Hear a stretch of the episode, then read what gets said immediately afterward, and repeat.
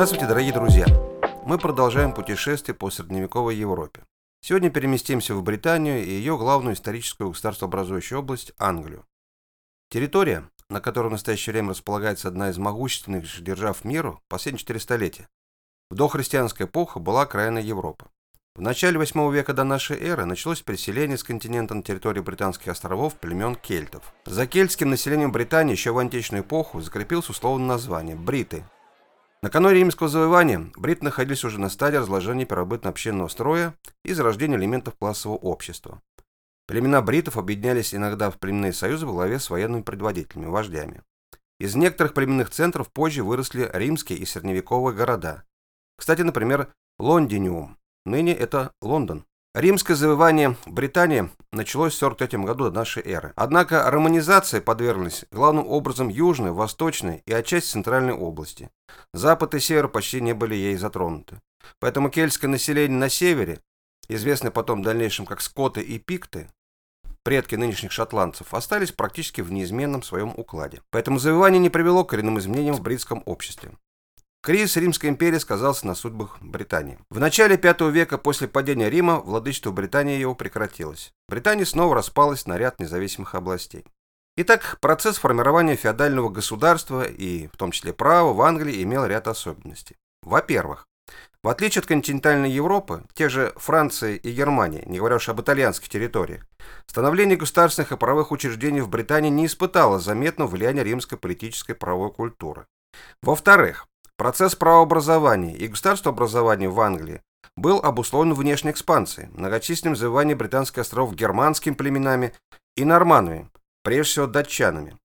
Так, в середине VI века в Кельтскую Британию вторглись германские племена англов, саксов и ютов. К началу VIII века в южной части острова образовались 19 протогосударств, наиболее сильные из которых были Норт-Умбрия, Мерсия, Эссекс, Уэссекс, Кент.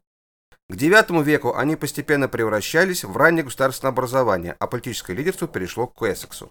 В 829 году король Эссекса Эгберт объединил семь государств под своей властью и принял титул Бретвальда, то есть Верховного правителя. В конце IX – начале X века сложилось единое англосаксонское королевство. Третье обстоятельство, которое тоже отличает формирование феодального государства в Англии, значит следующее. Англия не знала рабовладельческого уклада. Формирование феодального государства осуществлялось на основе разложения рода племенных отношений. Однако, особенностью феодального развития Англии это более медленно, чем на континенте формирование феодальных отношений и, как следствие, длительное сохранение общинных форм управления. Таким образом, главный этап развития английского феодального государства можно представить следующим образом. Первый этап – это период англосаксонской ранней феодальной монархии, 9-11 века. Второй этап – период специфической синериальной монархии 11-12 века и войн за ограничение королевской власти 12 и начало 13 века. Третий – период сословно-представительной монархии, вторая половина 13-15 века. И четвертый этап – это период абсолютной монархии, конец 15 середина 17 веков.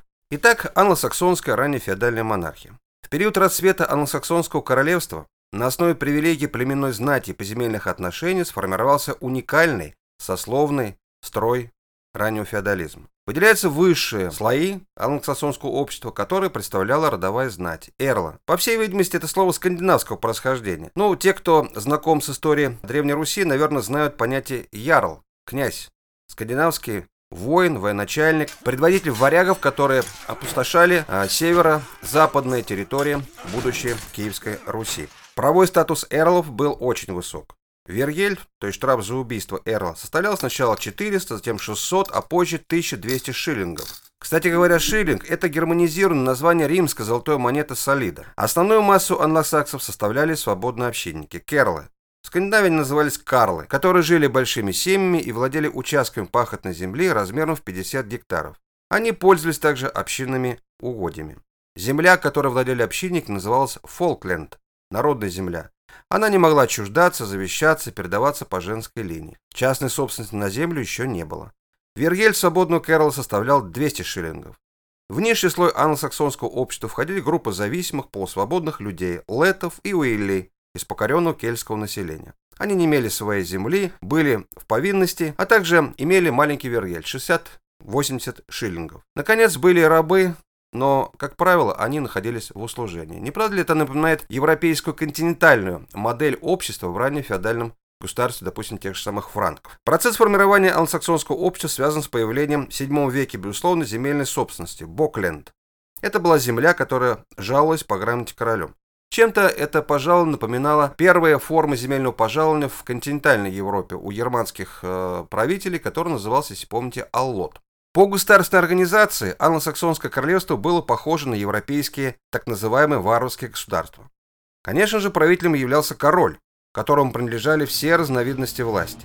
Из главного права короля распоряжаться земельным фондом вытекали у прерогативы, распоряжение гаванями, пристанями, дорогами, лесами и так далее.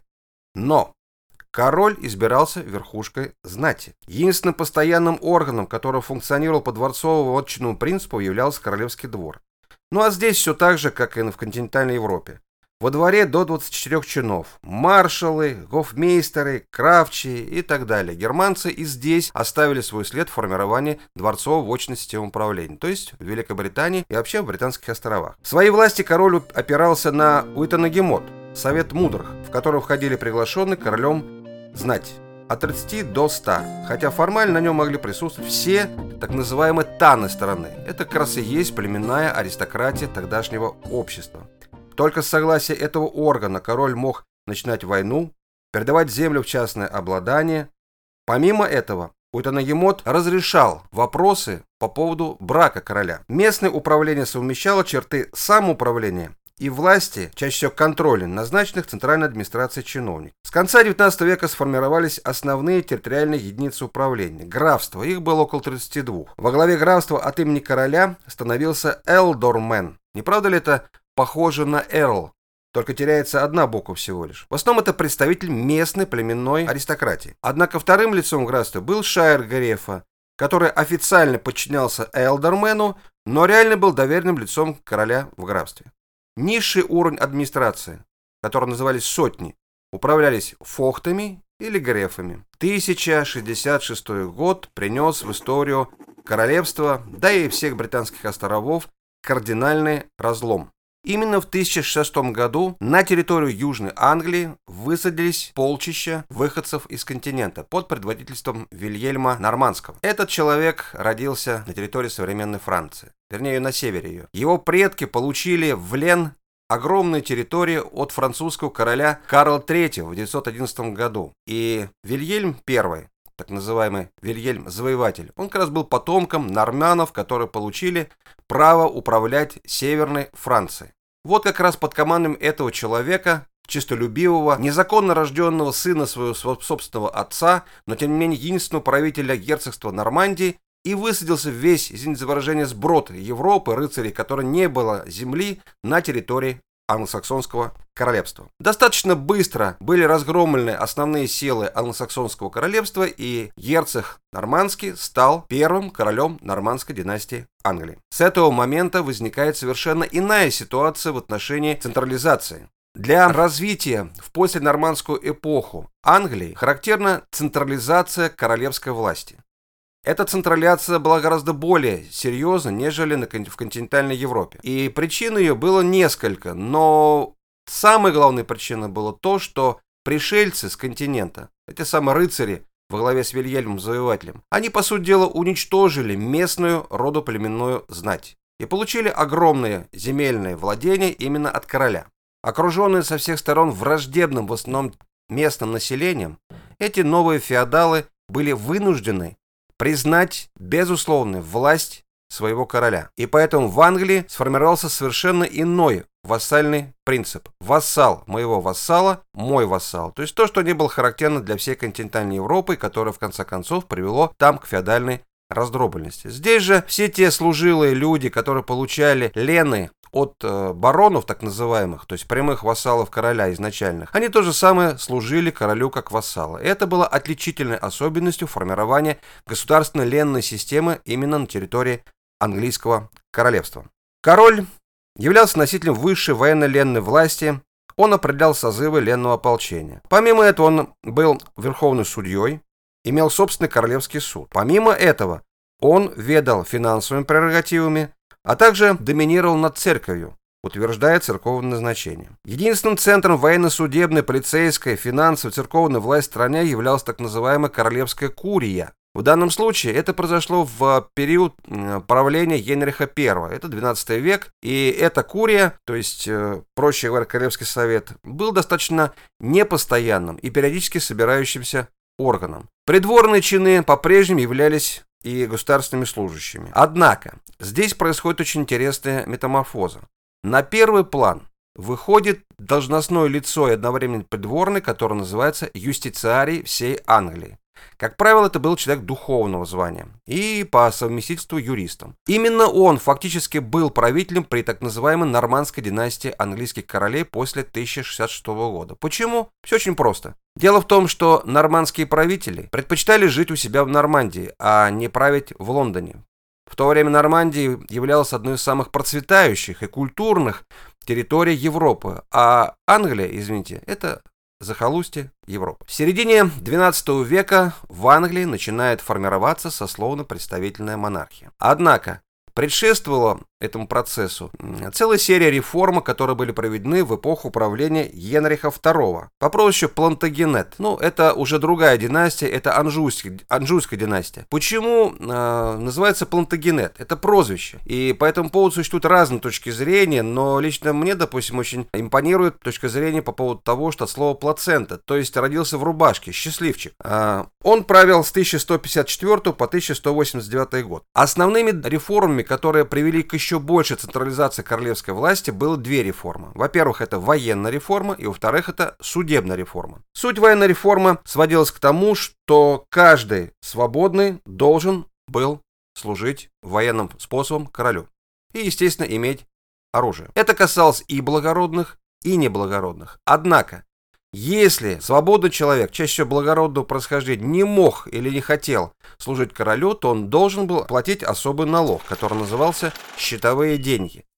Ну и, соответственно, на эти деньги э, король имел возможность нанять наемников. В данном случае это тоже способствовало укреплению армии, поскольку наемники представляли собой наиболее подготовленные подразделения тогдашних средневековых войск. Пожалуй, наверное, самым интересной является судебная реформа. Дело в том, что в континентальной Европе существовало множество судов. И Англия – это первая страна средневековой Европы, которая перешла к централизации судебной системы. А, дело в том, что Именно король после реформы Генриха II запретил существование вотчинных судов, ну или ленных судов по-другому, монреальных судов, ну, то есть судов, которые находились в компетенции местных его вассалов, а также общинных судов. Суд стал единым. Это был королевский суд, ну или королевская курия. В данном случае королевская курия ведала всеми абсолютно делами, которые возникали на территории графств, как территориальных единиц английского королевства. Кроме того, в этот момент была создана четкая структура королевской юстиции и специальный механизм королевского правосудия. Наряду с действующими центральными судами в Лондоне вводился институт разъездных судей. Были созданы шесть объединенных судебных округов. И судьи выезжали в графство, в эти судебные округа, для того, чтобы рассматривать накопившиеся дела. Кроме того, вводился институт присяжных обвинителей, который кардинальным образом изменил формы гражданского уголовного процесса и имел несомненное преимущество перед старыми формами судебного разбирательства, ну, в частности, ордалями.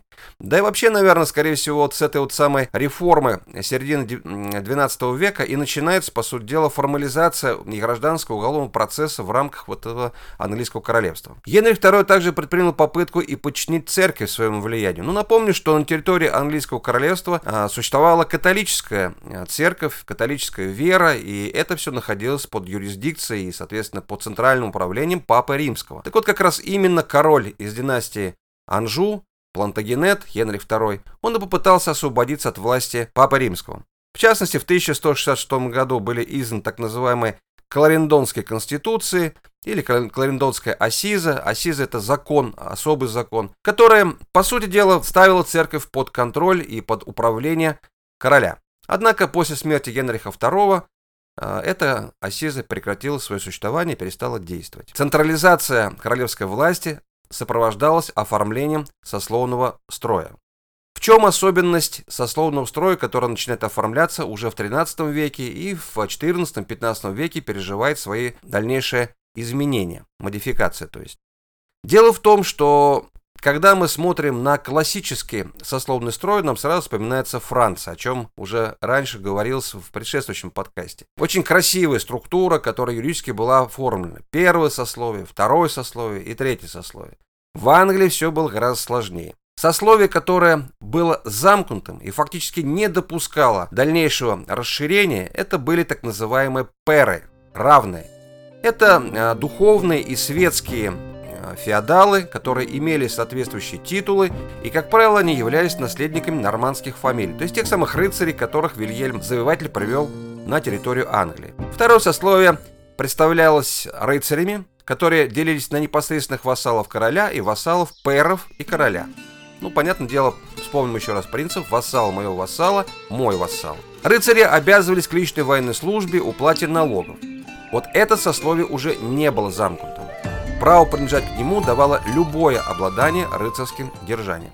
Третье сословие называлось фригольдеры – свободные держатели. Они обладали мелкими земельными угодьями, участвовали в самоуправлении, суде, несли военную службу и платили налоги. Особенностью сословного строя Англии являлось то, что сословия горожан полностью так и не сформировались. Потом в дальнейшем мы посмотрим, к чему это привело. Что касается неполноправных, то это в основном общим названием вилланы.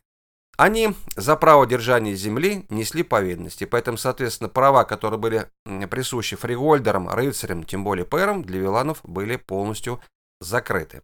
Особенностью становления сословно-представительной монархии в Англии являлся обратный порядок ее возникновения. Вспомним, а, что во Франции в сословно-представительных учреждениях, генеральных штатах, нуждался прежде всего король. Для него это была своеобразная альтернатива аристократическому королевскому совету, который существовал в Париже, и куда король приглашал тех потомков, тех самых э, сеньоров, которые раньше были сепаратистами по отношению к парижской королевской власти. Здесь же, здесь же, сословно-представительная монархия формируется формируется не в ходе централизации, то есть укрепления власти короля, а как раз напротив, в ходе децентрализации. То есть в ходе протеста сословия против излишнего вмешательства королевской власти в стериальные права. Именно это как раз начинается в 13 веке. Возникает вопрос, как же так? Если в Англии так рано формировалась централизованная королевская власть и вдруг начинается децентрализация, почему бароны бросают э, вызов своему сеньору, верховному сеньору, которому подчинялись все это время? Не будем забывать, что это 13 век. Не будем забывать, что к этому времени уже не существовало разрыва между феодалами, потомками нормандских пришельцев, и местными населением. Практически 100 с лишним лет, 150 лет стерли, нивелировали различия не только этнические, но и, собственно говоря, ментальные различия между бывшими местными англосаксонскими родами и, соответственно, пришельцами из континента. Именно поэтому бароны, то есть вассалы короля, и начали возмущаться излишними прерогативами короля, которые, как и казалось, подрывают основы их вольности, их свободы. Началась эпоха гражданских войн, то есть войн вассалов против своего сеньора, то есть против короля. Войны баронов против короля. В правлении младшего сына Генриха II Плантагенета, который звали Иоанн, по прозвищу Безземельный, это в конец 12-го, начало 13 века, соотношение сил в пользу короля было нарушено. Иоанн Безземельный вел неудачную войну с Францией, которая потребовала огромных затрат. В результате Англия проиграла в войну, потеряла огромные территории, которые принадлежали ей во Франции. Кроме того, Иоанн признал себя вассалом Папы Римского и обязался выплачивать ему тысячу марок серебром в качестве взноса. Естественно, что такие взносы требовали новых субсидий. Иоанн Безземельный стал облагать всех свободных новыми налогами, в том числе и крупных феодалов, баронов. Таким образом, против короля был заключен союз, и оппозиция, несмотря на ее неоднородность, добилась, по сути дела, полной всемасштабной победы над войсками Иоанна Безземельного. В 1215 году восставшие принудили короля подписать петицию, которая получила название «Великая Хартия Вольности».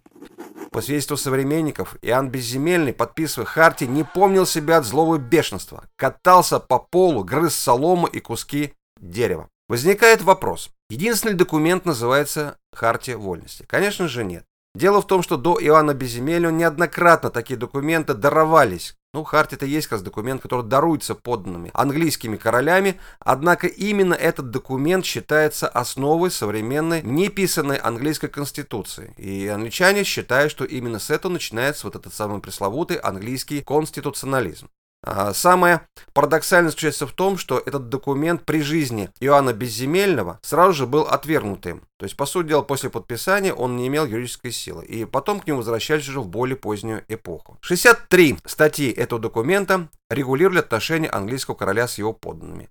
30 статей выражали интересы духовных и светских баронов, 7 – рыцарства и фригольдовской верхушки, и лишь 3 интереса горожан и одна статья – виланов. Центральное место в Харте занимают статьи, закрепляющие политические притязания баронов и их стремление учредить баронскую олигархию. Итак, более подробно и кратко, какие же основополагающие пункты Великой Харте Вольности легли в основу дальнейшего государственного устройства Англии, правда, чуть поз... более позднее время. Во-первых, были установлены границы военно-ленного верховенства короны. То есть служба была соразмерна лену, Рельеф, то есть плата за переход лен по наследству, устанавливался не произвольно, а стационарно и так далее. Во-вторых, фиксировался порядок гражданского правосудия. То есть судьи должны теперь заседать были в определенном месте. Был объявлен запрет на наказание без предварительного рассмотрения судом равных, то есть пэров в соответствии с законом страны и так далее. В-третьих, ограничивалось полицейское верховенство короны. В-четвертых, за сословием было закреплено право на санкции в отношении короля был создан специальный орган – Совет 25 баронов. Ну и, наконец, в-пятых, устанавливались гарантии соблюдения гражданских прав вообще. В частности, право свободного выезда из королевства, бесплатное равное правосудие и так далее. В данном случае как раз именно этот тезис, он и превозносится современными англичанами как основа британского конституционализма вообще. Дальнейшим этапом формирования сословно-представительной монархии стало образование сословно-представительного учреждения, которое называется, совершенно верно, парламент. Этот орган существует до сих пор в Великобритании. В условиях гражданской войны 1263-1267 годов как раз и был образован этот орган. Ну, вообще-то парламенты созывались и раньше. И вообще слово «парламент» — это не английское изобретение. Это слово означает «говорильня». То есть место, где можно говорить. И действительно, во Франции был, допустим, парижский парламент, то есть высший суд, а итальянские республики, типа Венеции, Флоренции, Гену, знали так называемое парламенто, то есть общие собрания, на которых мог высказаться любой оратор. В 1265 году был создан первый общий английский парламент, в который входили пэры, то есть высшая аристократия государства. Право открытия и создания этого органа принадлежит очень интересному человеку Симону де Монфору графу Симона де Монфора, который родился не в Англии. Он был французом и в Англию попал уже в достаточно таком взрослом возрасте. Ему уже было 28 лет. В Англии Симон де Монфор не имел особой популярности. Некоторое время он действительно был при дворе, но тем не менее, когда начались гражданские войны, то Симон де Монфор выступил активным сторонником антикоролевской оппозиции. Именно как раз он и стал фактическим правителем Англии, когда междуусобная война закончил вступлением Манфора в Лондон и, естественно, разбитием королевской армии при Льюисе. В дальнейшем, потерпев поражение Симон де Монфор, а, был убит. Самое а, печальное, что победители надругались над его телом. Ему отрезали голову, надели ее на копье, отрубленные руки отправили в качестве подарка Матильде, жене Роджера Мортимера. Оставшиеся части тела разослали по другим городам. Народ чтил а, Манфора как мученика и святого. Рыцарство прославлял его в песне. Однако знать не оставило приятных впечатлений о этом человеке, который созвал первый общеанглийский парламент. Поначалу парламент представлял собой только одну палату, это палата так называемых лордов или пэров. Вот тех самых крупных аристократов светских и духовных, которых созывались для того, чтобы участвовать в принятии государственно-властных решений. Вторая палата, палата общин, стала созываться с начала 40-х годов 14 столетия. Ну и, соответственно, вот тогда, в XIV веке, сформировалась окончательная структура английского парламента. Первая палата, или высшая палата, верхняя палата, по-разному она называется, это палата лордов. В нее входили все аристократы, которые были либо духовными, либо светскими. Нижняя палата являлась собранием общин, то есть представителей графств и городов.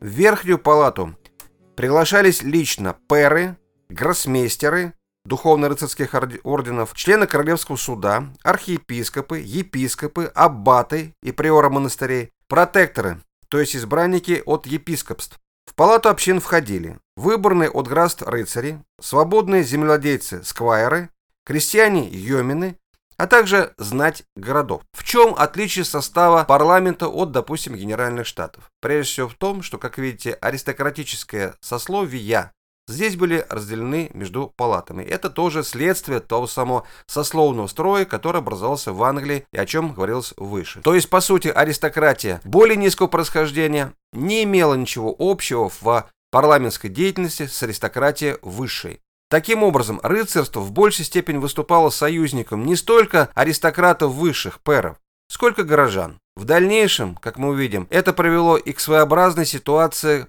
после начала английской революции середины 17 века. Компетенция парламента. Во-первых, парламент, как Генеральные Штаты во Франции, давал королю согласие на новые налоги и субсидии.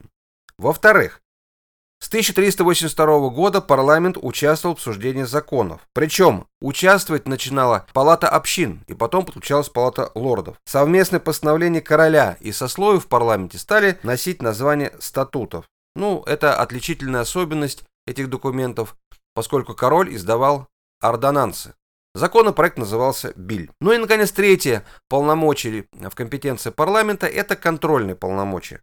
За парламентом признавалось право на объявление импичмента.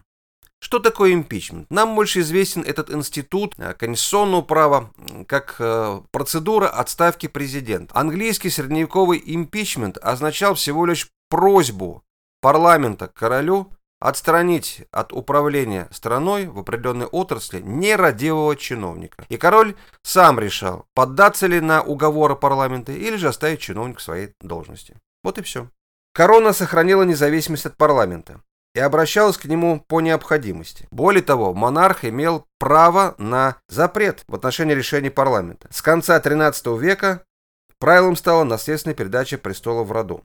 Для этого необходимо было формальное согласие магнатов и духовенства, или же, проще говоря, пэров и духовенства. Основным центральным органом управления являлся с 13 века, середины вернее, Королевский совет. Это узкая группа приближенных чаще всего выше должностных лиц. Но с 1322 года, после упразднения должности юстициария, главным должностным лицом стал лорд-канцлер, он являлся хранителем государственной печати, контролером финансов и главой королевской юстиции. Кроме того, лорд-канцлер являлся главой Верхней палаты английского парламента, палаты лордов. В течение 14-15 веков в общественном строе Англии произошли изменения, которые обусловили становление английского абсолютизма. Прежде всего началось капиталистическое перерождение феодального землевладения. Натуральное хозяйство, характерное для феодализма, постепенно превращалось в товарное. Возникли мануфактуры, расширилась организация хозяйств, основанных на практике так называемых огораживаний и замкнутых на экспорт шерсти. Огораживание – это, по сути дела, насильственный сгон крестьянского населения с территорий, которые они обрабатывали пашенным земледелием, и формирование там пастбищ, на которых выращивались овцы, дающие шерсть, чрезвычайно популярную на континенте. И вот как раз феодалы, которым принадлежали земли, перешли к товарному производству этой самой шерсти для того, чтобы конечном счете стать первыми капиталистами в сельском хозяйстве. Особенностью Англии являлось то, что здесь капитализм начинается, по сути дела, интенсивно развиваться не столько в городах, как в континентальной Европе, сколько в сельской местности. Вторым обстоятельством, которое привело к формированию английского абсолютизма, стала война Алый и Белый Рос. Это 1455-1485 годы. Под таким красивым названием «Розы» По сути дела, кроется кровопролитнейший конфликт между двумя крупнейшими династиями аристократии английского общества. Это Ланкастеры, Алая Роза, и Йорки, Белая Роза. Дело в том, что в гербах этих двух крупнейших аристократических фамилий были эти замечательные цветы.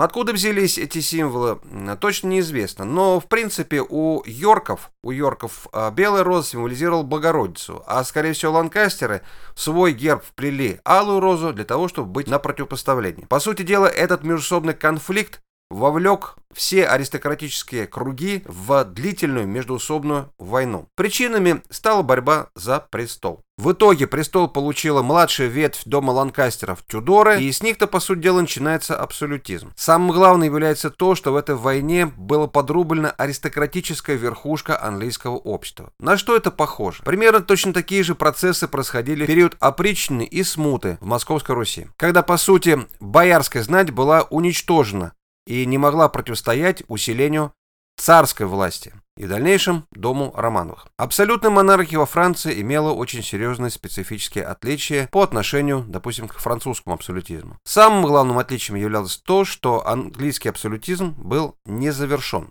Не проявились те самые классические черты всевластия короля, которые были на континенте. В чем проявлялась незавершенность абсолютной монархии в Англии? Прежде всего, и во-первых, наряду с сильной королевской властью существовал сословно-представительный орган парламент. Тем не менее, короли династия Тюдоров могли не созывать парламент годами. Во-вторых, сохранялось местное самоуправление. Особенностью Англии XVI века стало то, что основным центром местного самоуправления стал церковный протестантский приход. Англия вступила относительно поздно на путь реформации католической церкви, и она проходила от реформации в годы правления Генриха VIII по государственной линии, так сказать. То есть, проще говоря, король отказался от первенства папского престола на территории Англии, были изгнаны монастыри, были изгнаны иезуиты, орден средневековый, который подчинялся католической церкви, и церковь переподчинена английскому монарху. Но вот как раз это обстоятельство и привело, что на местах формировались достаточно сильные, компактные центры местное самоуправление, церковные приходы, протестантские приходы. В дальнейшем, как мы увидим, вот эти самые приходы стали основой для оппозиции Лондону, оппозиции королевской власти в годы английской революции. В-третьих, в Англии отсутствовал разветвленный бюрократический аппарат. По-прежнему это было похоже на дворцово-вотчинную систему, и в основном королевские порученцы осуществляли роль тех самых чиновников, которые разъезжали по графству. Ну и в-четвертых, отсутствовала постоянная армия, так как по-прежнему применялась Милицейская, так называемая, система комплектования армии, которая разговаривалась выше, которая сохранялась со времен Генриха II Плантагенет. То есть каждый свободный должен был служить военным образом королю. Во главе государства стоял король. Короли династии Тюдоров обладали сильной властью, так как достигли экономического могущества. В их собственность перешли все земли феодалов, которые погибли в войне Белой и Алых Рос, что составляло одну пятую всех земель Англии. Кроме того, первый король Тюдора Генрих VII жестоко расправлялся с феодалами, которые пытались противодействовать централизации королевской власти. Высшим органом управления по-прежнему оставался Королевский совет, который состоял из 20 человек и при Тюдорах получил название Тайного совета. В нем заседали лорд-канцлер, лорд-казначей, лорд-хранитель печати и другие сановники. Тайный совет обладал довольно значительной компетенцией. Он управлял заморскими колониями, регулировал внешнюю торговлю, при его участии сдавались ордонансы, он рассматривал некоторые судебные дела в качестве суда первой инстанции и в апелляционном порядке. Сословно-представительным органом, ограничивающим власть короля, был парламент. Он выражал интересы буржуазии и нового дворянства, однако его значение при Тюдорах падало, а сам парламент следовал воле короля. Под предлогом экономии времени Генрих VIII стал сам назначать главу палаты общин, спикера, ну то есть тот, который говорил от имени палаты общин. Спикер обладал большими правами. По своему усмотрению представлял слово, мог остановить говорившего, запретить продолжать речь и так далее. Тюдоры старались как можно реже собирать парламент. В течение 24-летнего правления Генриха VII парламент собирался всего 7 раз. Причем 6 сессий, сессий приходилось на 1485-1497 годы. В 1539 году король получил право единолично издавать ордонансы прокламации, имеющие силу статута. Вспомните, пожалуйста, что статут раньше назывался закон, который принимался совместно и парламентом, и королем. В эпоху правления Тюдоров импичмент вышел из употребления. С 1459 по 1628 год он вообще не применялся. После того, как в 1534 году король объявил себя главой англиканской, то есть реформированной церкви, назначение церковных сановников перешло в руки короля. Архиепископы и епископы, которые занимали места в палате лордов, превратились в простых королевских чиновников. Парламент не отказывал королю в щедрых субсидиях. Он ватировал новые налоги. Кроме того, экономическое могущество Тюдоров увеличилось за счет принудительных займов. Тюдоры настолько себя чувствовали могущественными правителями, что смогли создать карательный орган, так называемую Звездную палату. В 1488 году она была учреждена. Она вначале являлась специальным отделением Тайного Совета, который учреждался для борьбы с мятежными феодалами. Однако позднее Звездная Палата превратилась в главный орган, с помощью которого короли подавляли любую попытку противодействия их власти. Она рассматривала гражданские уголовные дела. Процесс носил инквизиционный характер, допускалось применение пыток. В дальнейшем Звездная палата стала выполнять также функции цензора и органа надзора за правильностью вынесения вердиктов присяжными. Высшим церковным органом была высокая комиссия, в состав, которой входили духовенство и члены Тайного Совета. Ну а как же быть с местным самоуправлением? Абсолютная власть монарха несовместима с местным сепаратизмом, не говоря уже о самоуправлении. И поэтому в данном случае речь идет о том, что Тюдоры попытались эту проблему решить. Несмотря на то, что церковный приход был фактически независим от королевской власти, тем не менее, король сформировал институт так называемых лорд-лейтенантов. И эти должностные лица направлялись со второй половины XVI века на места, прежде всего в графство, для того, чтобы контролировать органы местного самоуправления. Ну и, естественно, лорд-лейтенанты возглавляли местное ополчение. Таким образом, подводя черту под размышлениями об английском абсолютизме, можно сказать следующее. Действительно, несмотря на то, что этот а, незавершенный характер не позволяет нам говорить о классическом типе абсолютизма, тем не менее, тем не менее, субъективные свойства правителей династии Тюдоров позволяют нам говорить об абсолютизации центральной королевской власти, власти правителя и в этом государстве, точно так же, как это было во Франции, в Пруссии, в Российской империи и так далее. Английский абсолютизм оказался не столь долговечным, как во Франции. И вот, наверное, эта незавершенность привела к тому, что уже к началу 17 века и экономические процессы, и социальные процессы, процессы, связанные с религиозными настроениями в английском обществе, привели к тому, что английская монархия начинает трещать по швам в плане централизации власти. Новая династия Стюартов, шотландская династия, уже не смогла удержать бразды правления централизованной королевской власти в своих руках. И в середине 17 века начинается первая мощная революция которая приводит к смене государственного режима, государственной власти от абсолютизма к конституционному, то есть ограниченному правлению. Но это уже тема следующих наших выпусков. Спасибо за внимание, до новых встреч.